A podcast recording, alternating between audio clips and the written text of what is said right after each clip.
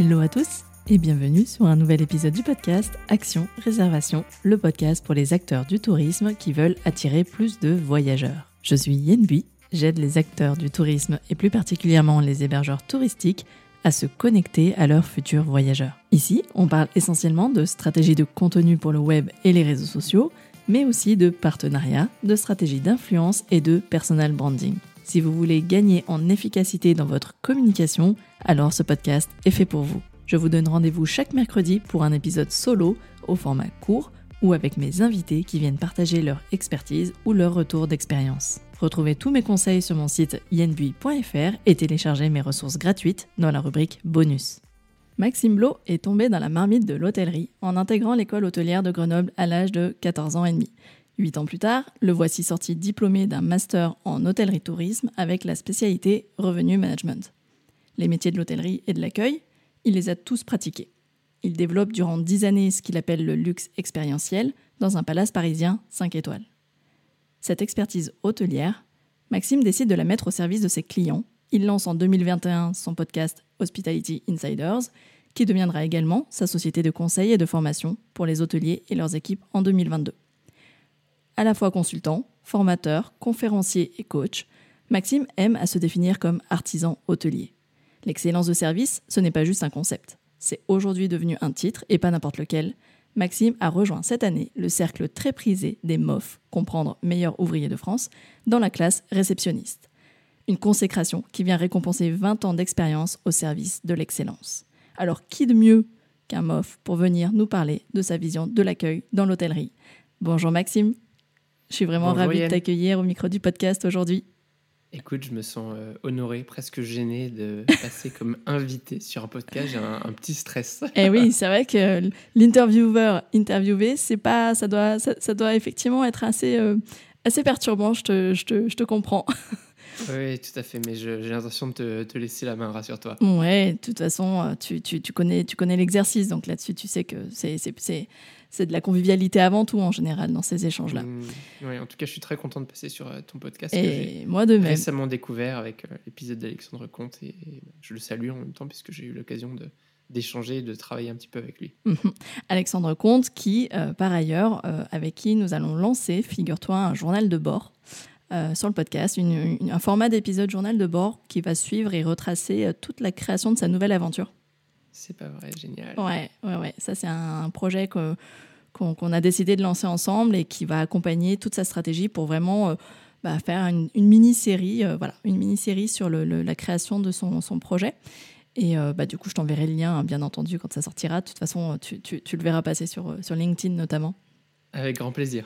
Alors, est-ce que, si tu es OK, on commence, si on commençait cette interview avec cette question Qu'est-ce que l'excellence de service pour toi? Tu en parles beaucoup. Qu'est-ce que aujourd'hui, tu, comment tu définirais ta vision de l'excellence de service? Mhm. Tu commences avec une, vaste question euh, à laquelle j'ai essayé de répondre en créant un podcast. Donc, euh, c'est dire si le sujet est, très très vaste, très complexe aussi, euh, avec plein de, définitions, d'interprétations un petit peu différentes. je dirais tout d'abord, pour essayer de, de segmenter, dans l'excellence seule, euh, donc sans l'excellence de service, il y a une notion de dynamique que j'aime bien, un petit peu de recherche d'amélioration perpétuelle. Tu vois, on cherche toujours à aller vers euh, la perfection quelque part. Moi, j'aime bien dire que l'excellence, elle frôle sans arrêt la perfection, sans jamais l'atteindre. Donc, il y a une, idée d'une quête. Mhm. Euh, je parlais de dynamique, voilà, d'avancer, de, mouvement vers cette recherche de perfection, d'amélioration constante.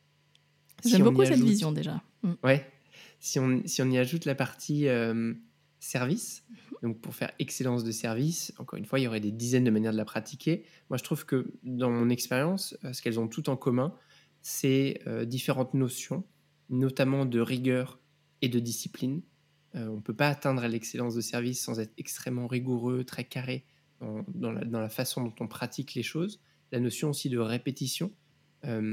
tu vois, répéter sans arrêt pour s'améliorer, pas répéter bêtement, mais répéter en se remettant en question, c'est aussi une notion importante. Et dans la répétition, il y a aussi une autre notion qui est celle de la régularité et qui amène vers la consistance. Puisque c'est facile d'être très bon une fois, on sait tous le faire, c'est très difficile d'être bon tout le temps. Mhm. Et c'est en ça que l'excellence de service, ou en tout cas que, notamment dans un établissement de luxe, on va retrouver ce niveau de service qui est très impressionnant. C'est parce qu'on a cette consistance-là entre le voiturier qui peut m'accueillir devant la réception de, de l'hôtel à la personne qui va nettoyer ma chambre, à celle qui va me servir mon dîner à table ou mon room service en plein milieu de la nuit. Donc, tout ça sont des éléments qui vont euh, euh, constituer euh, cette excellence de service. Donc les conséquences, tu le déduis un petit peu à travers ce que je te décris là, c'est un niveau de prestation qui est supérieur, un service souvent précis et efficace, évidemment, qui, on l'espère, en tout cas c'est pour ça qu'on le fait, vient dépasser les attentes du client avec pour conséquence côté client une émotion forte.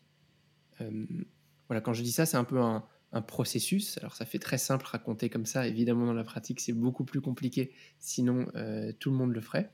Et j'ajoute aussi que, euh, encore une fois, c'est issu de mon, expérience. Hein. c'est une étude empirique euh, que, j'ai menée. Il n'y a pas vraiment d'écrit que je connaisse là-dessus. Mais il y a d'autres qualités qui, selon moi, sont nécessaires pour atteindre cette excellence de service, que sont d'abord la capacité d'écoute. que je mets avec l'empathie aussi, tu vois, cette capacité à comprendre l'autre, puisqu'on peut être très bon dans ce qu'on fait, techniquement, si on n'est pas capable d'écouter, de comprendre la personne qu'on a en face de nous, on va pas savoir transposer ça en un geste, une réaction. Euh, et dans cette même dynamique-là, dans cette même logique, il y a aussi l'amour de ce qu'on fait, l'amour du service. Pour moi, le service, c'est vraiment un, noble mot. Euh, et je pense que ça peut être pratiqué par des gens qui ont cette vision-là, qui ont cet amour. Et également, ce sera le dernier point, le sens du détail qui euh, bah, fait vraiment la différence. Quelqu'un qui travaille grossièrement dans notre métier. Quand on veut aller chercher l'excellence, encore une fois, ça ne fonctionne pas. Il faut vraiment aller dans le détail pour transposer euh, parce que ce que vit le, client en un moment d'excellence. D'accord. Voilà un petit peu pour la. Eh ben, merci pour cette belle définition. L'approche, euh, oui, je, me suis obligé à, à, réfléchir, à mettre ça sur papier. C'est vrai que c'est quelque chose dont je parle très souvent avec mes invités, avec mes clients également, euh, mais c'est assez difficile à synthétiser. Et, euh, et tu vois, j'ai d'autres synonymes que j'utilise parfois. Euh, excellence de service, on, parle régulièrement euh, de luxe de service ou même de luxe expérientiel. Oui. le luxe expérientiel, c'est un sujet sur lequel j'ai beaucoup travaillé. Mais en fait, c'est un terme qui est assez connoté puisqu'il y a luxe dedans. Mhm. Et euh, personnellement, je suis un peu gêné, voire complexé par le terme de luxe. En fait, j'aime pas l'image, l'interprétation qu'on peut en avoir. Toi et moi, luxe, on a une vision très différente. Euh, et probablement n'importe quelle personne que tu interviewerais aussi, il y a un côté parfois un peu ostentatoire mhm. qui moi me déplaît beaucoup, qui mhm. n'est pas du tout ma vision du luxe, alors que quand on parle d'excellence de service, on est beaucoup moins là-dedans. Donc ça me permet aussi d'être plus à l'aise avec, euh, avec ce terme-là. D'accord.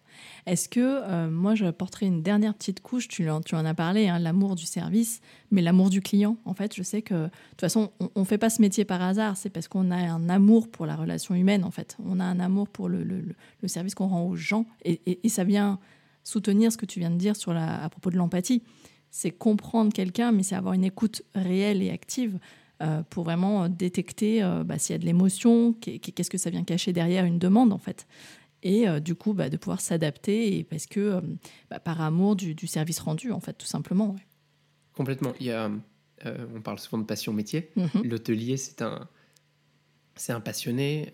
Quand on fait du service on aime bien sûr le service mais on aime par conséquent les gens puisque c'est eux qu'on sert. Mhm. et on les accepte aussi avec leur travers. On les voit notamment dans des hôtels plus encore que dans des restaurants dans des moments de leur vie très intimes très particuliers qui sont pas souvent les moments qui les mettent le plus en avant.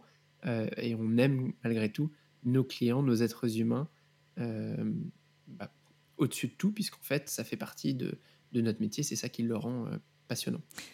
Ça, me fait tout de suite penser à l'anecdote que tu as partagée il y a quelques jours quand tu as raconté à, tes, à tes débuts.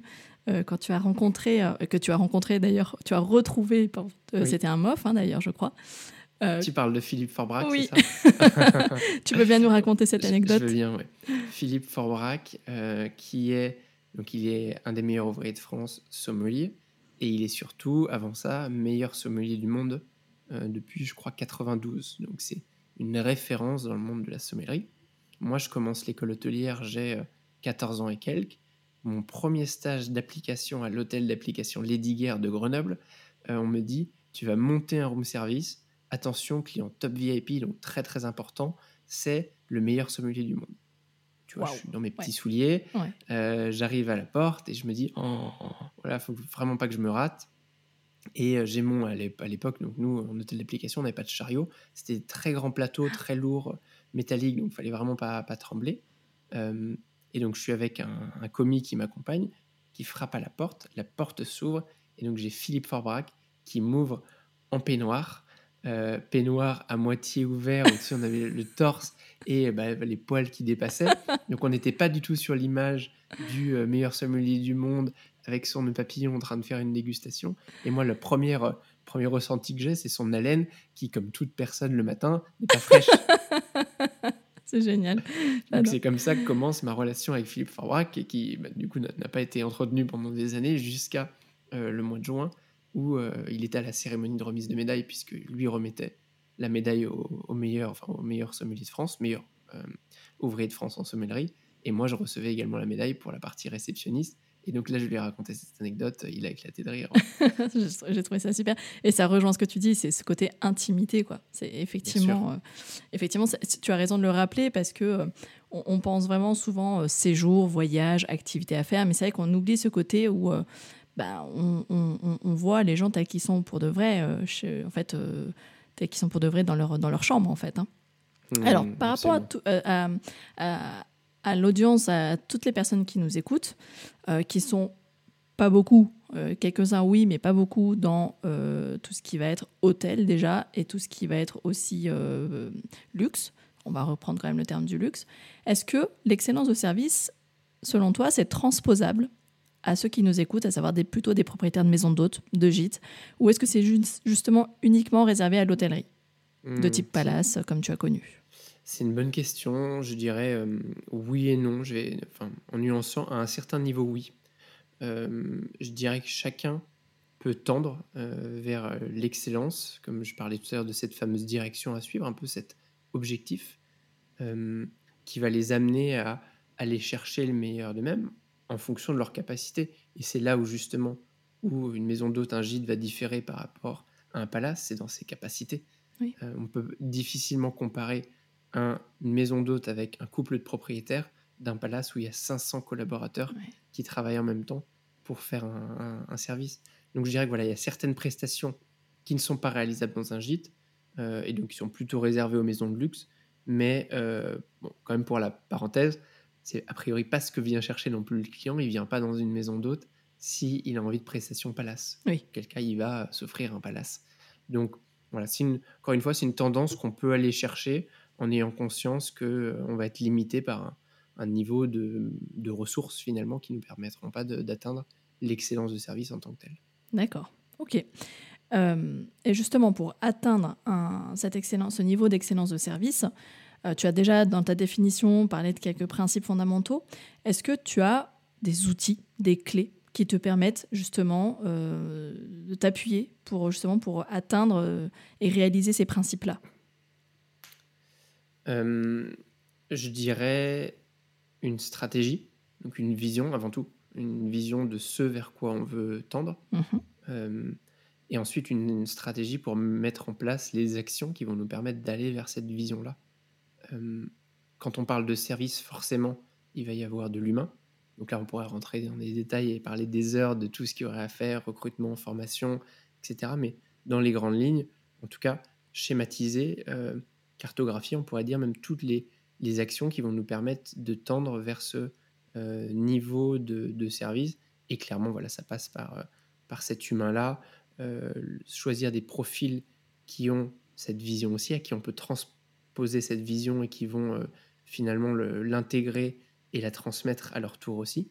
Et là, je ne parle pas de euh, forcément de, euh, de super professionnels techniciens. Je parle vraiment de personnes qui, encore une fois, vont avoir cet amour. Et une fois qu'on a fait ça, qu'on les a recrutés, les former, les accompagner pour que tous ensemble, on aille dans, cette dynamique-là. moi, quand j'accompagne des, des, hôtels, plutôt du, du 5 étoiles, mais ça peut être aussi d'autres types de structures, euh, on va travailler sur tous ces aspects. Qui est-ce qu'on recrute?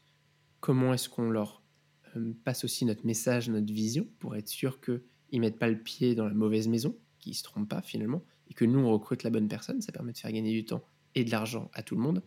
Euh, et ensuite, former ses collaborateurs pour les développer sur des compétences qu'on appelle compétences douces, les fameuses soft skills, Mhm. euh, et aller bah, les, les- les aider à créer un certain niveau d'excellence de service. Moi, j'interviens en tout cas sur ces parties-là. Euh, et après, évidemment, il y a aussi toutes les compétences techniques, mais je dirais presque qu'elles s'acquièrent plus facilement, Mm. voire elles s'acquièrent tout court. Il y a certaines soft skills qui sont impossibles à faire acquérir à, à quelqu'un. Si tu n'aimes pas le métier, si tu n'aimes pas l'humain, je peux difficilement te faire euh, aimer euh, l'hôtellerie, la restauration, le service. Euh, en revanche, je pourrais toujours t'enseigner à faire un service, un check-in ou tout autre geste technique. D'accord. Et du coup, moi, ce que j'entends dans ces principes, il y a quand même cette notion, donc tu l'as dit, d'avoir une vision, d'avoir une vision stratégique, ça je l'entends bien, Oui, et de déposer un plan d'action. Ça nécessite du coup une structure, un- une organisation, un, un- des critères, des grilles de, de- de- des grilles d'évaluation. Est-ce que, est-ce que, parce que ça, ça m'amène en fait la question, c'est comment aujourd'hui on peut mesurer son niveau d'accueil quand on est loueur saisonnier. euh, qu'on est voilà comme tu dis l'exemple hein, souvent c'est le couple de Mhm. propriétaires voire même juste euh, un des deux qui en fait son activité principale comment aujourd'hui un, un- un loueur saisonnier peut mesurer son niveau d'accueil autrement que simplement par les avis laissés par ses clients Comment est-ce qu'on peut s'auto-évaluer ou, euh, ou euh, enfin pas s'auto-évaluer parce que l'avis du client au final compte bien évidemment, mais voilà comment est-ce qu'on peut mesurer Ouais. aujourd'hui? Euh, alors, je crois pas trop aux grilles standardisées. Ça, ça fonctionne bien quand on, on fait partie d'une chaîne volontaire, par exemple, qu'on doit cocher des cases pour rentrer dedans, c'est très bien. Mais le standard, il peut parfois s'opposer à l'excellence de service qui, elle, elle est très personnalisée, très intangible, euh, elle est un petit peu polymorphe, alors que le standard, il est standard finalement. Il est presque tangible et il est souvent très carré. Euh, donc je dirais pour tes, euh, ta cible, qui sont donc des, des gîtes, des maisons d'hôtes, le premier point, ce serait de s'auditer, de s'auto-évaluer. On peut prendre une grille, mais on peut dessiner sa propre grille. Mhm. Euh, pas besoin de prendre euh, la grille euh, relais château pour ne pas les citer ou n'importe quelle autre grille de, de, de groupe hôtelier ou de, euh, ou de réseau ouais. ou de réseau. Euh, donc s'auto-évaluer, euh, s'auto-évaluer aussi en interrogeant ses clients. Je pense que ça, c'est vraiment un point clé qui est trop souvent oublié. Questionner. Donc soit en leur envoyant des questionnaires, par email par exemple, mais pourquoi pas quand ils sont chez nous Ah oui. Pourquoi attendre que mon client soit parti pour aller récupérer du feedback? Pourquoi ne pas m'installer avec lui au petit déjeuner? Ou euh, au moment du départ, prendre un petit peu de temps euh, avec? Ou à un retour d'une activité? Tu vois, s'installer, discuter, leur offrir un verre. Pas besoin de leur tendre un micro en leur disant ceci est un audit. Euh, merci de prendre cinq minutes pour l'évaluation, mais juste comment s'est passé votre séjour parmi nous, leur poser des questions ouvertes, ça je pense que c'est un point clé, et les inviter à parler. Et ça, ça, à mon avis, ça suffit quand on est une petite structure, qu'on a un rapport direct avec ses clients, avec ses visiteurs, pour avoir un maximum d'informations. Déjà ça, et le faire au quotidien, c'est-à-dire quotidiennement, être dans sa structure quotidiennement, prendre la température de ce qui se passe. Je vais mettre en place euh, une nouvelle option au petit déjeuner, ben, j'essaye d'observer. Oui. Pas forcément demander, mais juste observer. Comment se comportent les, petits déjeuners, les, les- les clients au petit déjeuner suite à la nouvelle offre que j'ai mise en place ou euh, la nouvelle pâte à tartiner locale que je viens de créer avec l'étiquette euh, qui va bien juste à côté pour indiquer qu'elle est faite euh, localement par un producteur qui nous l'a amené le matin même, etc., etc.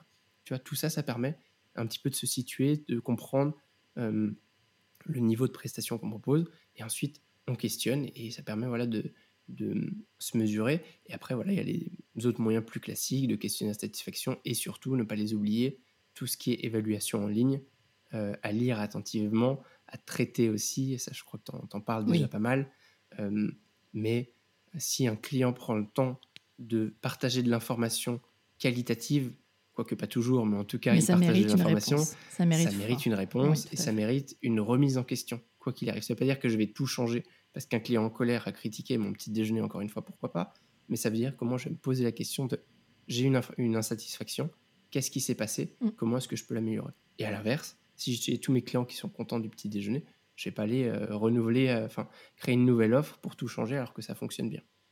D'accord.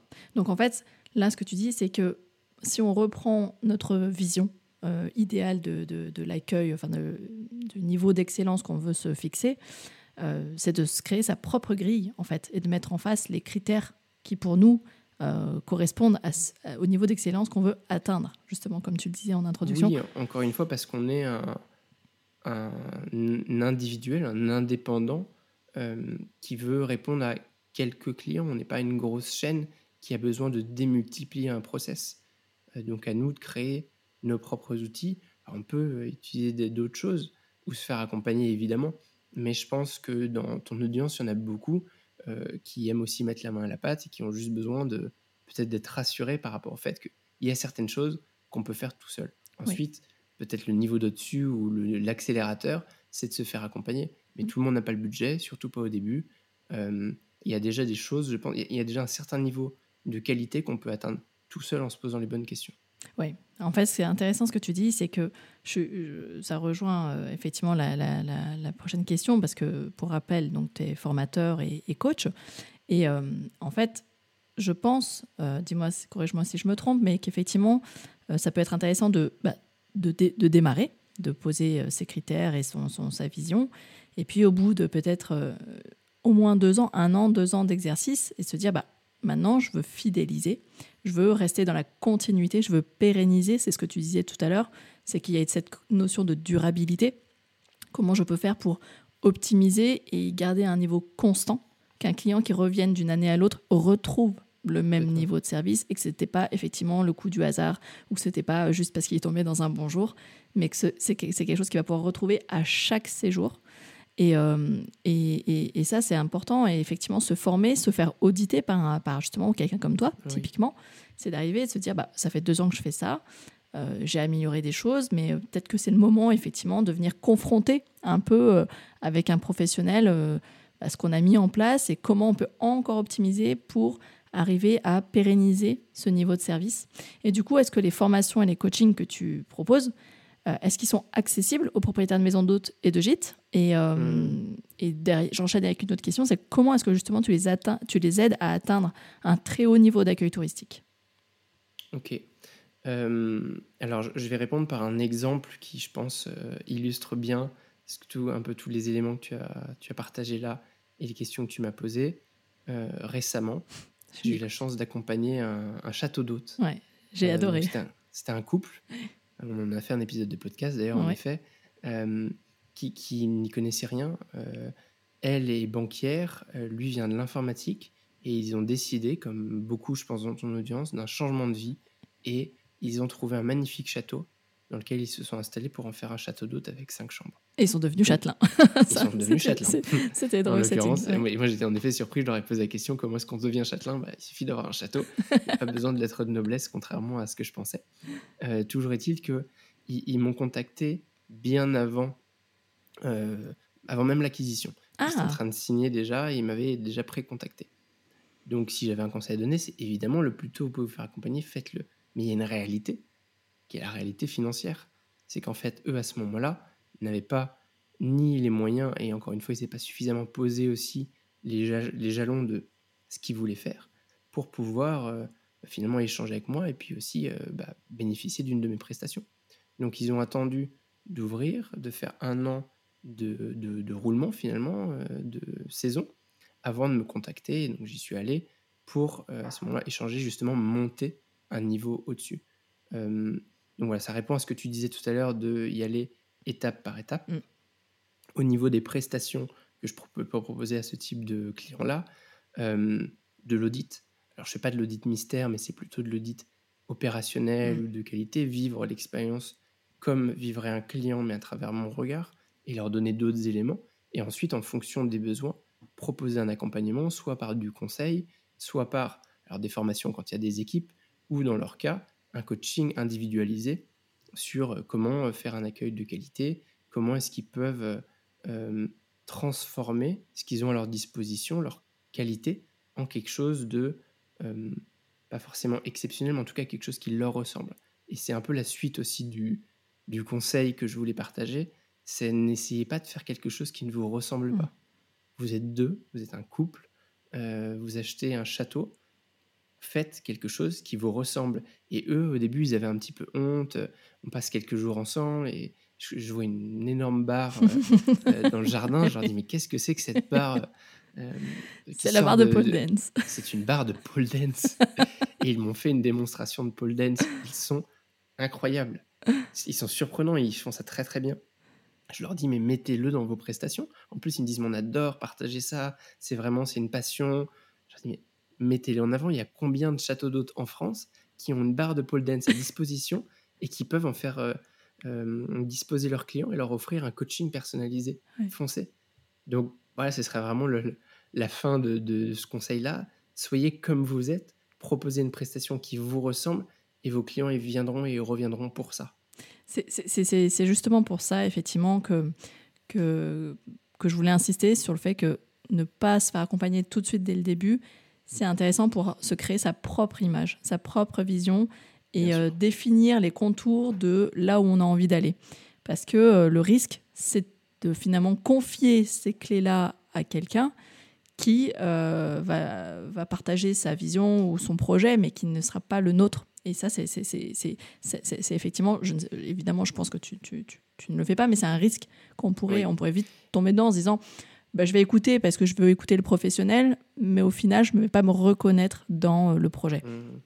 Et quoi qu'il arrive, le euh, consultant, coach, formateur, peu importe le, rôle exact qu'il peut avoir, euh, s'il a un rôle avant tout d'accompagnateur, mmh, mmh. c'est-à-dire il n'est pas de décideur. Moi, je propose à mon client quelque chose qui me semble lui correspond par rapport à ce que j'ai vu. Je lui copie-colle pas un modèle qui a fonctionné dans d'autres établissements, donc je me dis bah, pourquoi pas ça va fonctionner auprès de lui la, dynamique, c'est vraiment on travaille main dans la main et en fonction de ce que vous me partagez, moi je vous fais une proposition qui, vous ressemble. Et c'est juste, entre guillemets, euh, la capacité à aussi synthétiser et transposer avec euh, la vision du consultant bah, ce qui est euh, la, personnalité des hôtes. Mmh et d'une manière générale, est-ce que tu as quand même euh, même si c'est, tout le monde est différent dans sa manière de gérer hein, sa, sa, location touristique, mais est-ce qu'il y a des postes, des thématiques, des, des axes de travail qui reviennent tout le temps, sur lesquels on te consulte tout le temps? Est-ce qu'on te consulte, je te dis n'importe quoi, sur la manière de dresser la chambre, enfin de tu vois, d'installer de, la chambre? Est-ce que c'est plus sur justement le buffet du petit déjeuner? Est-ce que est-ce que c'est comment on répond hmm. ou comment on accueille physiquement le client quand il arrive? Est-ce qu'il y a des postes vraiment où euh, c'est là où il y a le plus de demandes? C'est pas sur des choses techniques pures comme comment on fait une chambre, comment on dresse un petit déjeuner. Ce sont plus sur des sujets d'accueil. Comment faire un bon accueil mémorable, euh, que nos clients euh, soient ravis, qu'ils aient une émotion. Euh, ça, ce sont des thématiques qui reviennent souvent. Et oui, il y a des choses à l'image de ce que je décrivais dans la vision de l'excellence de service qui peuvent toujours fonctionner euh, dans euh, l'amour de ce qu'on fait, dans aller chercher de l'excellence. Mais avant tout, je pense que quand on est un hôte, quel qu'il soit, quel type de, peu importe le type de structure, il faut d'abord se questionner sur ce que l'on souhaite atteindre, mmh vers où est-ce qu'on a envie de tendre? Est-ce que j'ai envie d'aller mettre un niveau de prestation où toutes les personnes qui vont passer par ma maison d'hôte vont se dire oh, c'était exceptionnel, j'ai jamais eu ça de ma vie, ou juste se dire on a passé un très bon moment avec un tel et un tel les propriétaires, ou enfin tu vois, mm, mm. s'interroger là-dessus, et ensuite auditer un petit peu son lieu de manière objective, comme si nous-mêmes on était euh, à ce fameux consultant, évaluer objectivement encore les plus et les moins, qu'est-ce qui va bien, qu'est-ce qui va pas bien? Ah bah, je reprends mon château d'hôte. Euh, disons, euh, une magnifique orangerie dans leur château. Bon, bah, ils ont audité, ils ont compris que ça, c'était quelque chose sur lequel ils pouvaient euh, capitaliser. À l'inverse, eh le, le, château, il n'est pas de la dernière fraîcheur, ce qui est normal, puisque c'est un ancien château qui a plusieurs siècles. Eh bien, on va les capitaliser, et c'est eux-mêmes qui ont décidé ça, et travailler sur l'orangerie. Qu'est-ce qu'on peut faire? Qu'est-ce qui fonctionne bien avec une, avec une orangerie? Dans leur cas, pourquoi pas l'organisation de mariage ou séminaire. Et donc, une fois qu'on a audité son lieu, on peut euh, définir son plan d'action. Et je dirais, une fois qu'on a défini ce plan d'action, dans cette euh, définition, identifier les priorités. Hmm. Prioriser graduellement. C'est quoi ma priorité 1 Qu'est-ce que je veux faire dans l'année 1 Qu'est-ce que je veux faire dans l'année 2 Je ne peux pas tout faire en même temps. J'ai un budget limité, j'ai un temps qui est encore plus limité. j'ai de l'opérationnel à gérer. Donc il faut prioriser. Et ça, je pense que c'est commun à tous les types de structures. Cette, ce questionnement, cet audit interne et ensuite cette priorisation pour, de gérer ça vraiment voilà, comme, un, comme un projet long terme. Et on va le développer vraiment étape par étape, graduellement, et s'améliorer. Oui, en gros, ce que, ce que tu, tu, dis, c'est euh, c'est euh, se concentrer sur l'essentiel, euh, sur les, les, les, les, là où on veut absolument. Enfin, se concentrer déjà sur ce sur quoi on peut capitaliser, ce que tu disais, sur ses atouts majeurs. Et plutôt que d'essayer toujours d'aller corriger les, ce, qui, ce qui font les petits défauts, hein, ce qui est amélioré, c'est déjà dans un premier temps aller capitaliser et tout miser sur ce qui marche ou ce qui va marcher, en tout cas aux yeux des futurs clients, et, euh, et au fil du temps, et en mettre en priorité deux, d'améliorer euh, ce qui est à améliorer. oui. Hmm. Qu'est-ce qui vous, vous rend unique? Travailler son unicité, c'est essentiel, surtout euh, sur des formats maison d'hôtes où les clients viennent chercher ça, hmm, hmm. la personnalité des hôtes. là, il faut vraiment, il y a vraiment des, des, choses à faire. Et une fois qu'on a fait toutes ces étapes, on le disait tout à l'heure, le bonus, c'est de se faire accompagner. Mais pour moi, l'accompagnement, c'est l'accélérateur. Mm. Euh, c'est passé encore étape de dessus. Et je dirais pas que c'est pas un incontournable. Il y a plein, en tout cas sur le secteur euh, que tu connais mieux que moi, euh, des maisons d'hôtes et des touristiques, il y a plein d'entreprises qui font ça très bien, toutes seules. Et jusqu'à un certain niveau, on peut réussir à s'en sortir tout seul. Si ensuite on veut passer le palier supérieur, là on prend un coach, un consultant et on, se fait accompagner. D'accord. Euh, je t'avais demandé de préparer euh, trois conseils qui seraient facilement actionnables. Je pense que tu en as déjà délivré, à moins que tu en aies. J'ai dû piocher un peu dans tes, dans tes idées. Euh, est-ce que tu as d'autres conseils, du coup, qui seraient actionnables pour les personnes qui nous écoutent?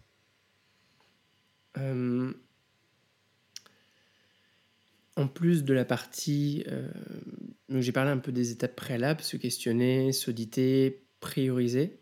Je dirais après dans le quotidien, euh, et ça fait aussi du lien avec ce que je dis sur l'excellence de service, se remettre en question quotidiennement, mais ne pas douter. Je m'explique, euh, se remettre en question, se poser la question dans une logique de mieux faire, c'est bien. Mais il y a un moment, il faut faire, avancer, et après, on évalue mais pas être dans le doute permanent est-ce que, ce que je fais c'est bien, non c'est pas bien, un pas en avant, un pas en arrière. On décide, on fait, on se remet en question et ensuite on analyse les résultats et ça va nous permettre à un moment ou à un autre de corriger, peut-être tous les six mois, tous les ans en fonction de, des projets, euh, de, quel sujet. Mon petit déjeuner, si je décide de le changer, euh, eh bien je vais le tester pendant un mois, deux mois, peut-être toute la saison et ensuite rechanger. Parce que sinon on fait que des allers-retours et on, on ne progresse pas, on n'avance pas. Ça, et, à l'image des priorités, ne gérer que un ou deux projets majeurs à la fois, sinon on s'y perd. On se fait vite déborder quand on est un indépendant, que c'est pas notre métier, qu'on fait tout tout seul. Ça, peut être vite étouffant. Le risque pour moi, c'est de se dégoûter. Ce qui est un mhm. peu le travers d'un métier passion, euh, où on y met toute son énergie, c'est que quand on y met trop d'énergie et qu'on n'a pas suffisamment de récompenses, euh, pas forcément financières, mais plutôt humaines et euh, dans la satisfaction de son quotidien, on se dégoûte et ça fait des personnes qui sont épuisées, qui finalement abandonnent. Et oui. Mmh. On a perdu le sens, ouais. D'accord. C'est un super conseil, celui-ci. Je trouve, il est, je pense qu'il va toucher beaucoup de personnes dans le sens où, euh, effectivement, euh, euh, de, de, de, toujours être hésitant, de toujours vouloir faire mieux, mais du coup, au risque de ne rien faire. Je pense que certains vont, doivent sans doute se, se, reconnaître parce que mmh. bah, c'est ce qui arrive quand on veut toujours faire mieux, mais et c'est pour ça que je, le dis assez souvent d'ailleurs dans, dans, dans les, les, sessions de live où, j'accompagne aussi des hébergeurs. Mieux vaut fait que parfait, en fait. Il vaut mieux faire et analyser ce qu'on a fait que, euh, tu sais, c'est comme euh, n'importe quel euh, chef d'entreprise qui, qui a un nouveau produit à lancer et, et qui va sans arrêt travailler son produit, son produit, mais ne jamais le sortir, en fait. Tu vois. Il va sans arrêt attendre qu'il soit parfait.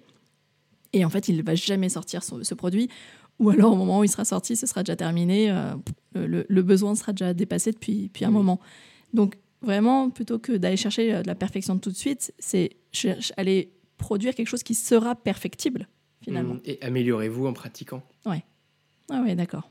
Super conseil celui-ci, je le, je le, je le retiens. Euh, je mettrai les notes de l'épisode notamment du château euh, que j'avais écouté et j'avais adoré. Elle est, elle est attachante, cette, euh, cette, cette personne-là que tu as interviewée. Mmh. effectivement, quand elle te raconte à quel moment, enfin jamais on avait imaginé qu'on deviendrait châtelain, moi je suis banquière.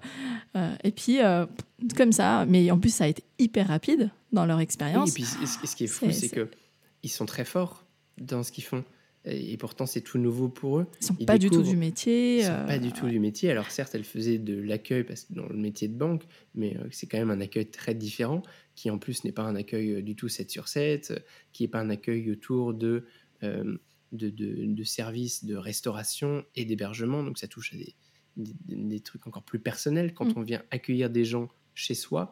et, ils font ça très très bien parce qu'en fait, ils le font naturellement. Moi, la façon dont elle m'a accueilli euh, Céline euh, la, première fois, où elle te prend dans ses bras en, te faisant un bise, mais elle le joue pas, c'est parce que elle, elle est naturelle comme ça, elle te tutoie tout de suite. Et à un moment, elle me pose la question, mais est-ce que je dois tutoyer ou vous voyez? Je dis, mais en fait, fais ce avec quoi tu es à l'aise. Si le vouvoiement, c'est plus confortable pour toi, vous vois. Si le tutoiement, tu as l'habitude de tutoyer tous les gens, même ceux que tu ne connais pas, tutoie. Et, et reste sur quelque chose d'authentique qui te correspond. Et tes clients, ils vont adorer ça. D'accord. Ouais, ça c'est un, un très très bon conseil. Ça rejoint un épisode que j'avais enregistré sur le côté euh, incarner sa marque et donc euh, euh, montrer qui on est, sa personnalité, son ADN, ses valeurs. C'est vraiment important et c'est pas juste pour faire joli. C'est vraiment pour que la personne qui vient et qui a d'abord regardé au travers des réseaux sociaux, au travers de la, ta, ta, ta communication globale, et déjà l'impression de te connaître avant d'arriver. Et du coup, il n'y a, y a pas de dissonance quand elle arrive. Il n'y a que de la cohérence. Et c'est se dire, mmh. j'ai vraiment l'impression de se connaître, qu'on se connaît depuis un moment parce que je te suis depuis un moment sur les réseaux sociaux, j'avais envie de venir chez toi. Euh, et là, je te reconnais tel que je t'avais imaginé. En fait, c'est ça qui, qui, ça ne crée pas de déception, effectivement. Mmh, absolument, oui. D'accord. Eh bien, écoute, un grand merci à toi. Euh, d'être venu au, micro pour euh, répondre à mes questions. Euh, c'est vrai que c'est un univers que pour le coup, moi, je ne connais absolument pas. C'est c'était ton parcours. j'ai découvert vraiment ton podcast pareil il y a peu et j'aime beaucoup cet univers. Et puis, j'ai trouvé vraiment intéressant de t'inviter dans le sens où il y, y, a forcément des similitudes, mais, mais, mais, mais c'était intéressant de savoir comment, comment on place la barre haute et comment on, comment on s'évalue Voilà, ça c'était une mmh. question que je voulais euh, voir avec toi. Euh, où est-ce qu'on peut te retrouver? Où est-ce qu'on peut te contacter le plus facilement si, euh, bah, si on a envie de se faire accompagner par Maxime Blo Alors il y a deux manières assez faciles. Directement sur mon site, hospitalityinsiders.net, il y a une page contact, on peut réserver un appel avec moi et voir aussi toutes mes, mes prestations. Et sur LinkedIn, là où je suis très actif, donc Maxime Blo, BLOT. Généralement, ceux qui s'abonnent me voient des actualités passer une à deux fois par semaine. Donc, euh, vous ne serez pas déçus de ce côté-là et vous pouvez aussi m'écrire directement. Et bien entendu, j'invite tous les auditeurs à découvrir ton podcast. Tous les liens seront dans les notes de cet épisode. Encore une fois, merci Maxime. Et puis, euh, belle continuation à toi. Euh, quels sont tes, tes, tes, prochains grands challenges de la rentrée de cet automne? Tu t'es fixé quelques objectifs ambitieux? Il y en a beaucoup. Euh, ce serait trop long de tous les expliquer, mais en tout cas, dans le développement du podcast, il va y avoir beaucoup de choses, euh, notamment sur la, saison 2024, euh, mettre encore un, coup d'accélérateur sur la production, aller chercher aussi d'autres formats, encore plus d'invités. En fait, je me rends compte que ce que j'avais identifié comme une petite niche, en fait, un, un, très grand puits dans lequel il y a beaucoup de choses à puiser et à porter. Donc, continuer de développer ça et travailler aussi sur mes accompagnements d'avoir euh, encore plus de qualité dans ce que je propose à mes clients sur tous les différents formats que, que j'ai à offrir. D'accord. Super. Eh bien, écoute, euh, moi, j'ai hâte de continuer à te suivre, euh, notamment sur LinkedIn. Effectivement, c'est là où on se retrouve le plus. Et puis, bah, écoute, merci à toi. Je te souhaite de passer bah, une belle fin d'année 2023. À l'heure où on enregistre, on est en plein été, mais quand l'épisode va sortir, on sera en plein automne. Donc, donc, euh, on, touchera à la, fin de l'année. Et du coup, bah, hâte de voir euh, l'évolution de ton podcast en 2024. Et merci de m'avoir fait passer de l'autre côté euh, du micro. Comment tu t'es senti? Ça a été? Écoute, très bien. Tu m'as mis très à l'aise. bon, super. Je, suis content. C'est bien aussi de changer un petit peu. Ouais. super. Et eh bien, encore une fois, merci. Et puis, à très bientôt. À bientôt, Yann. Et voilà, chers amis, cet épisode est désormais terminé. Euh, je tenais à m'excuser pour la qualité du son. Euh, j'ai mon ordinateur qui a le ventilateur qui fait un bruit euh, incroyable. Et c'est vrai qu'on a essayé de le, couvrir, en tout cas de, l'arranger au montage, mais c'est vrai qu'on l'entend quand même et je m'en excuse pour ça. en tout cas, j'espère que cet épisode avec, Maxime vous a plu. c'est vrai que c'est un, échange qu'on a, que j'ai rarement l'occasion de, réaliser sur le podcast et vraiment sa vision du luxe, même si effectivement sa clientèle habituelle est plutôt, euh, sont plutôt, euh, est plutôt des hôtels et des palaces, il n'empêche que euh, Maxime est tout à fait en mesure de vous accompagner, de vous coacher, de vous auditer si tel en est votre souhait. En tout cas, j'ai vraiment pris beaucoup de plaisir à échanger avec Maxime. Je vous invite vraiment à découvrir son podcast Hospitality Insiders, que vous retrouverez comme, comme bien évidemment sur toutes les plateformes d'écoute de, de, de votre choix. Et euh, comme d'habitude, si cet épisode vous a plu, n'hésitez pas à me laisser une jolie note 5 étoiles ou un commentaire pour euh, bah, me dire ce que vous en avez pensé et encourager et soutenir ce podcast. Et pour aller plus loin, vous pouvez vous abonner à ma newsletter qui est totalement gratuite, dans laquelle je vous livre chaque semaine, chaque lundi, euh, des conseils, des astuces, mes réflexions du moment, mes nouveaux projets en exclusivité, des bons plans aussi lorsqu'il s'agit d'offres qui viennent de sortir c'est les abonnés de la newsletter qui sont euh, les euh, premiers euh, avertis et donc les premiers servis, j'ai envie de vous dire. Et puis en vous abonnant, vous recevrez un cadeau de bienvenue. Merci d'avoir écouté jusqu'ici et puis je vous dis à la semaine prochaine pour un tout nouvel épisode et d'ici là, portez-vous bien. Ciao ciao